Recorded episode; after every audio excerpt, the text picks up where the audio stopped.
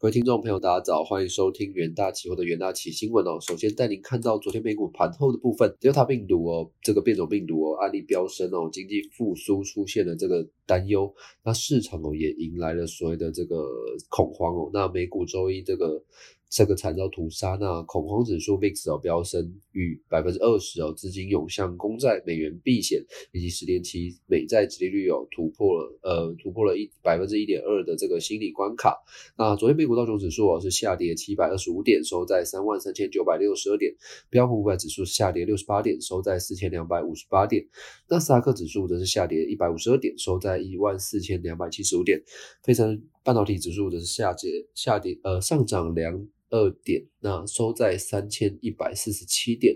那根据美国国家经济研究局有调查显示哦，新冠疫情引发的经济衰退哦，始于二零二零年二月哦，并在同年四月终结哦，是美国史上最严重也为这个最短的经济衰退期。而新冠肺炎疫情哦，仍然是持续蔓延于全球。截稿前哦，根据美国霍普金斯大学的即时统计，全球确诊数已飙破了一点九亿例，死亡数是突破四百零九万例。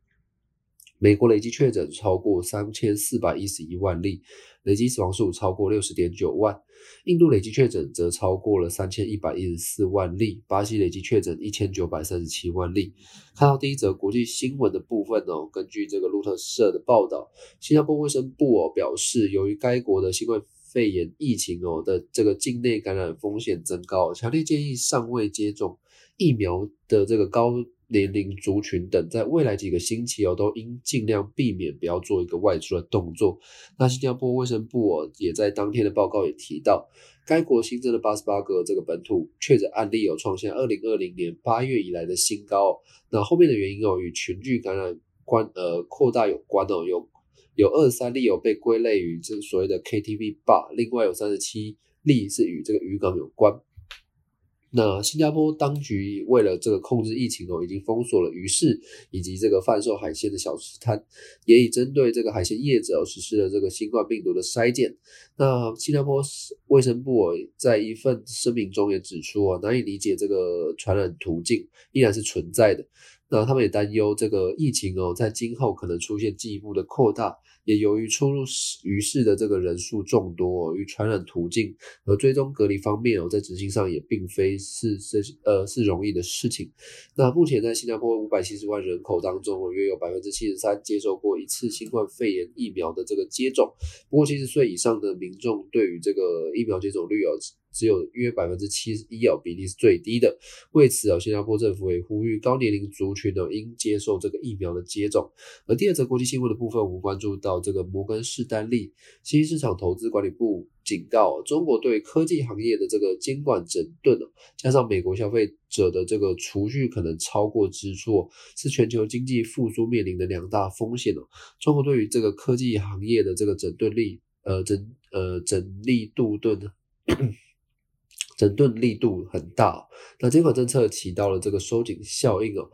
估呃，这个数位经济现在占中国整体的经济是百分之四十哦，这个比例在十年前只有百分之十哦。那这也意味着哦，如果监管风暴是持续哦，最终的这个力度会有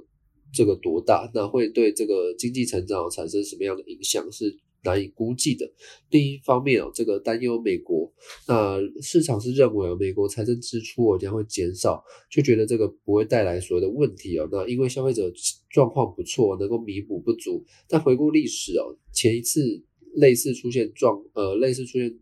状况的这个第二战二战之后，消费者获得了这个所谓的意外之财哦，但人们是选择储蓄而不是花掉。但这个两大的成长引擎有可能没有外界所想象的这么好，那代表着复苏可能会比当前的共识有更快的触顶。市场对于成长的预期过高，那低估了这个下行的风险。全球经济想要强劲复苏的路，可能还会有许多的障碍。而在第三则国际新闻的部分，关注到苹果的部分，苹果计划在下个月有发表最新一代智慧型手机 iPhone 十三哦，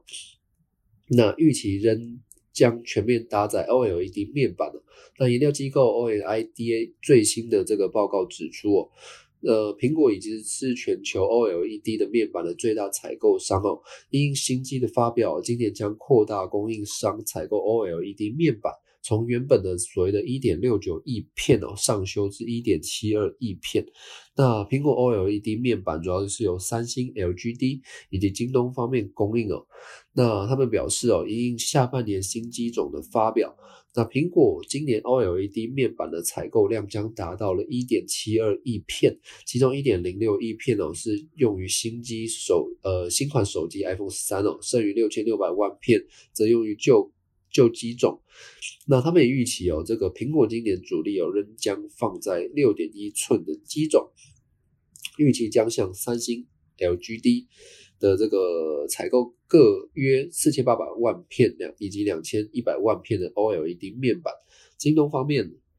目前则主要供应 iPhone 十二 OLED 面板，预期通过认证之后，将在第四季加入六点一寸的新机供应行列。主流的五点四寸的机种面板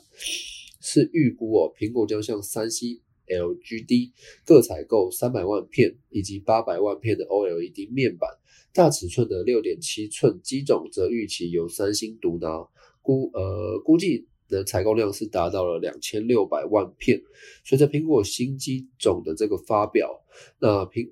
预期哦，今年仍将坐稳智慧型手机 OLED 面板的最大最大采购商哦，估今年采购量上看一点七二亿片哦，其次则为三星。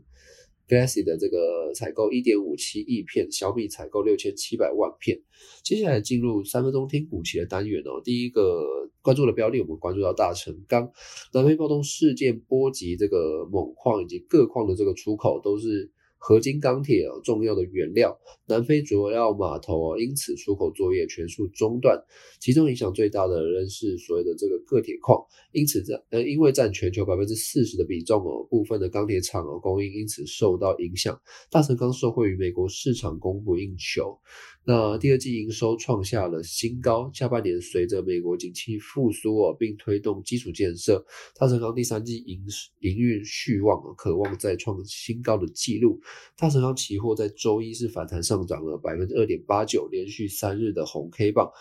重返短期均线。第二个关注的标的，我们关注到瑞昱的部分，瑞昱下半年哦进入了所谓的传统旺季，受惠于网通产品。需求的成长预期营运将维持高档，全年营运哦有机会创历史的新高。美系外资仍看好瑞昱在 WiFi 六车用业务的成长，同时可推升利率呃利润率的水准。其中车用营收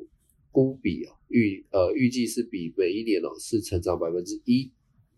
那美系外资因此也调高瑞昱的目标价的展望。瑞昱将于七月底要召开法说会。期待公司对于下半年的盈余展盈余展望。那瑞昱期货也在周一上涨，达到了百分之三，强势向上冲高的表现。第三个呃，第三个关注的标的，我们关注到联电，Intel 具有传出了所谓的三百亿美元哦，希望收购格罗方德。那市场分析哦，若这个 Intel 正式与台积电对峙哦，那恐怕联电、中芯